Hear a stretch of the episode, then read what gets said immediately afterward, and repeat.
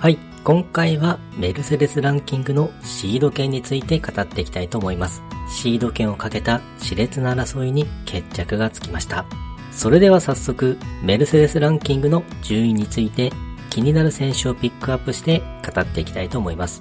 まずは1位の山下美夢選手。すでに年間女王を確定させていますね。ポイント数も2位と大きく引き離しています。圧倒的な強さでしたね。そして10位の藤田佐伯選手、大王製紙エリエルレディースで11年ぶりの涙の優勝がありました。ウィーニングパットを決めた瞬間は感動的なシーンでしたね。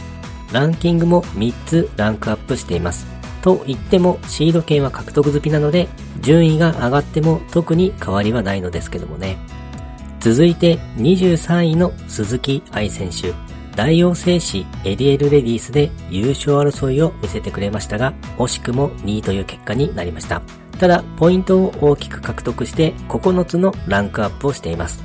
そしてメルセデスランキング20位から40位あたりについては最終戦となる JLPGA ツアーチャンピオンシップリコーカップの出場資格が気になる感じとなってきます。すでに24選手がエントリーされている状況で、さらに大王製紙エリエルレディースで優勝した藤田佐伯選手も出場ということになると思うので、25選手が決定という状況になってくるのかなと思います。あと、残りの出場枠は15選手分ということになるのですが、その15選手を数えていくと、おそらくメルセデスランキング33位のジョン・ミジョン選手までが最終戦に出場できるのではと思います。さて、これで合ってるでしょうか？もし間違っていたらすみません。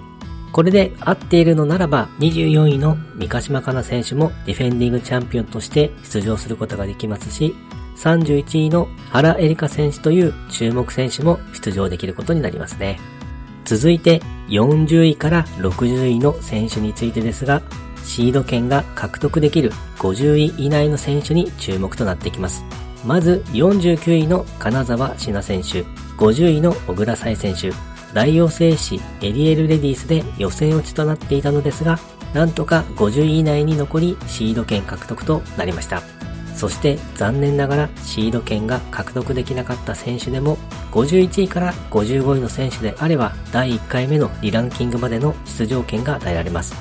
まずは51位の桑木志保選手、52位の川本優衣選手、メルセデスランキングの順位が変わらずということで前半戦の出場権を獲得となりました。53位の安田優香選手はワンランクアップとなっています。同じく前半戦の出場権を獲得ですね。そして54位のリハナ選手、大王製紙エリエルレディースで4位タイという成績を出し、10人抜きでランキングを上げてきました。これは非常に大きいですよね。前半戦の出場権でも獲得できるできないでは大きな差があります。そして55位の上野七子選手、大王製紙エリエルレディスでは予選落ちとなっており、2ランクダウンとなりましたが、なんとか55位に残りましたね。ギリギリセーフという感じです。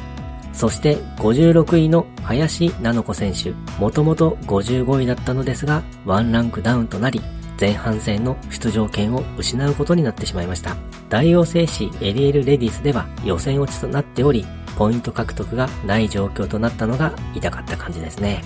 そして57位の武田理央選手、大王製紙エリエルレディスでは初日にトップ10圏内にいるなどの活躍を見せていて、メルセデスランキング55位以内に入れるかという雰囲気を出していたのですが、結果的には19位タイという成績となり、メルセデスランキングは2ランクアップにとどまってしまいました。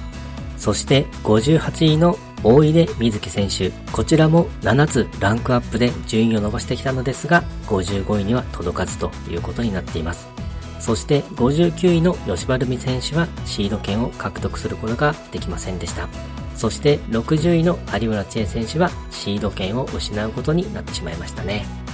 来年の出場資格をかけての熾烈な争い、本当に天国と地獄を味わう瞬間なのではと思います。出場権を得られなかった選手は、これからクオリファイングトーナメントで QT ランキングを競っていくことになります。この試合の結果についてもまた注目していきたいと思います。はい、今回はメルセデスランキングのシード権について語ってみました。今回もゴルフの話がたくさんできて大満足です。それではまた。